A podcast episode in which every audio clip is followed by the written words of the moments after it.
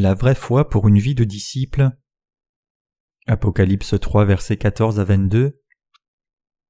La foi de l'église de Laodicée était celle qui méritait d'être vomie par le Seigneur. Dieu leur a donc conseillé d'acheter de l'or raffiné par le feu pour qu'ils puissent devenir riches dans leur foi. Cette foi tiède peut aussi faire son apparition parmi les justes de cet âge. Parce qu'ils ont reçu leur foi gratuitement, ils ne comprennent pas combien leur foi est précieuse. Dieu a ainsi prononcé sa parole de réprimande et de conseil aux justes pour leur donner la foi qui est comme de l'or raffiné par le feu. Nous pouvons aussi constater dans ce passage que Dieu a voulu que les sept églises d'Asie aient la même foi. Dieu a commandé à tous ceux qui ont une oreille d'entendre ce que l'Esprit Saint dit à ces églises. En Apocalypse 3 verset 17, nous voyons que l'église de Laodicée était prise au piège dans son propre aveuglement, pensant que son abondance matérielle venait des bénédictions spirituelles de Dieu ainsi que de leur foi. À cette congrégation trompée, Dieu a de façon tranchante désigné leur pauvreté spirituelle et leur misère. L'église de Laodicée a pu apparaître comme riche en foi, mais en fait c'était une église infidèle et pauvre. Sa foi était tiède, elle était remplie par l'arrogance spirituelle, et elle a aimé le monde plus que Jésus. Apocalypse 3 versets 14 à 22 parle de la vie d'un disciple. Les vrais disciples de Jésus sont ceux qui obéissent et suivent la parole du Christ. Tous ceux qui sont nés de nouveau en croyant en Jésus-Christ sont qualifiés pour devenir ses disciples. Le Christ veut que l'on vive la vie d'un disciple. Nous devons réaliser qu'il nous est donné en réalité une vie de disciple. Dans ce passage, le Seigneur a dit qu'il vomirait les saints qui ne vivent pas la vie d'un disciple. Comme il est rapporté dans les versets 15 et 16, Je connais tes œuvres, je sais que tu n'es ni froid ni bouillant. Puisses-tu être froid ou bouillant, ainsi, parce que tu es tiède et que tu n'es ni froid ni bouillant, je te vomirai de ma bouche. Si ceux qui sont sauvés ne sont ni froids ni chauds devant le Seigneur, cela peut indiquer leur pauvreté spirituelle. Aussi de tels gens ne connaissent pas encore la vie de disciple, mais quiconque est né de nouveau doit vivre la vie d'un disciple.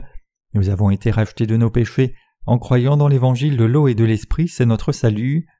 Qu'avons-nous reçu après notre salut et quand nous sommes nés de nouveau? On nous a donné une vie qui essaye de devenir comme le Seigneur, qui suit et obéit ses commandements et recherche sa parole. C'est la vie d'un disciple. Exigeant cette vie de disciple de ses saints, Dieu a réprimandé l'Église de Laodicée en disant qu'elle n'était ni froide ni chaude. La foi qui n'est ni froide ni chaude est une foi tiède. Quel genre de foi alors est cette foi tiède qui offre tant de confort à l'humanité en n'étant ni froide ni chaude?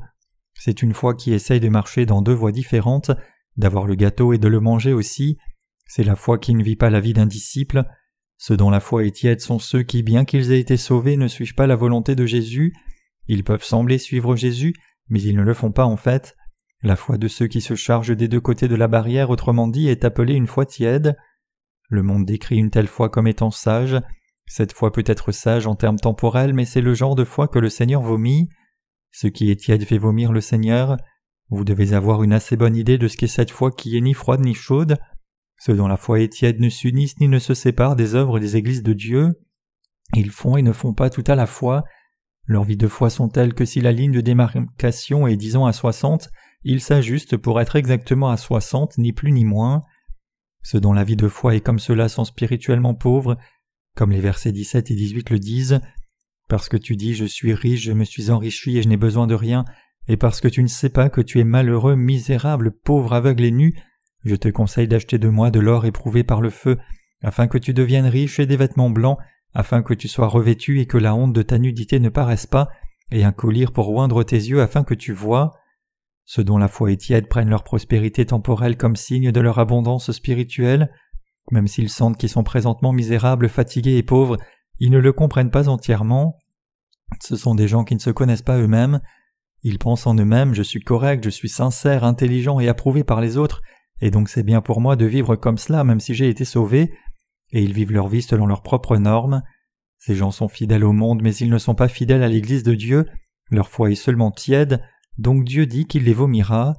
Ils viennent à l'Église sans autre but que d'éviter d'être recalés, ils sont seulement assis pendant le service de l'Église et prennent congé aussitôt que le service est fini, ils ne participent jamais aux œuvres de l'Église volontairement, et s'ils le font ils s'assurent que c'est la participation la plus petite, ils font mais ils ne font pas, ils ne font pas mais ils font, ce sont des gens pauvres spirituellement.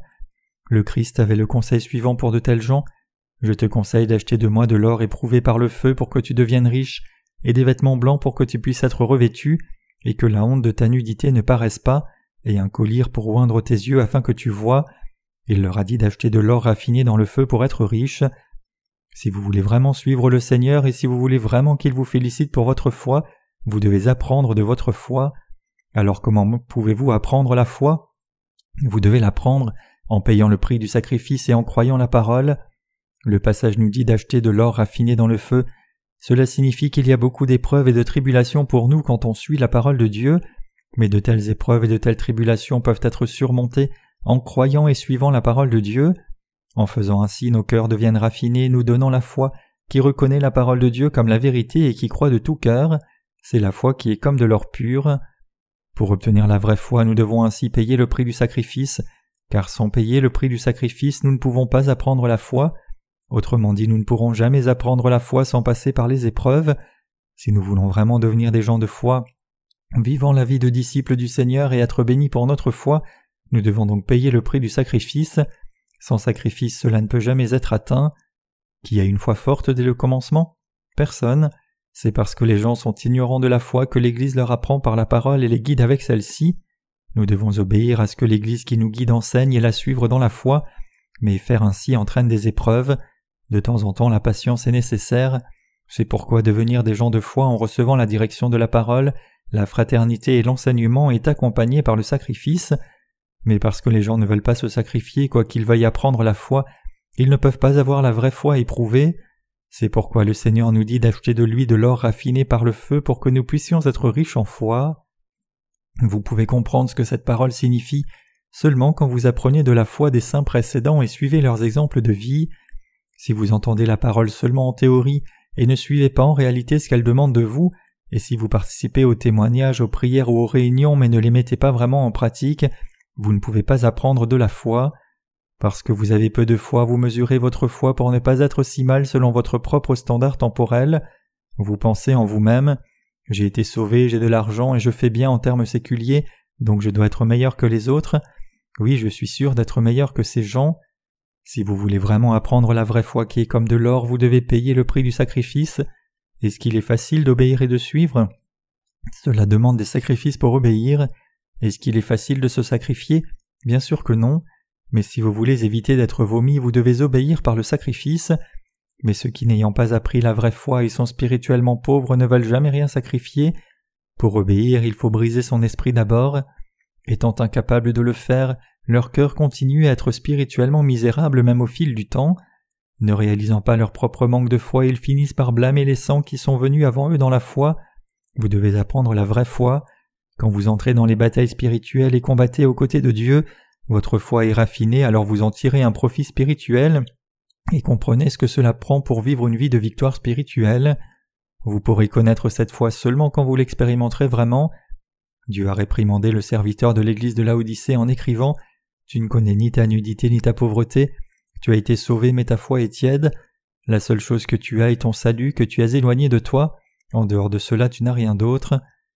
Les serviteurs de Dieu ou nos précurseurs spirituels sont-ils devenus nos prédécesseurs de la foi avec le temps sans vivre une vie de disciples Bien sûr que non. Ils sont passés par toutes sortes d'ennuis pour le Seigneur, autant dans la joie que dans la tristesse.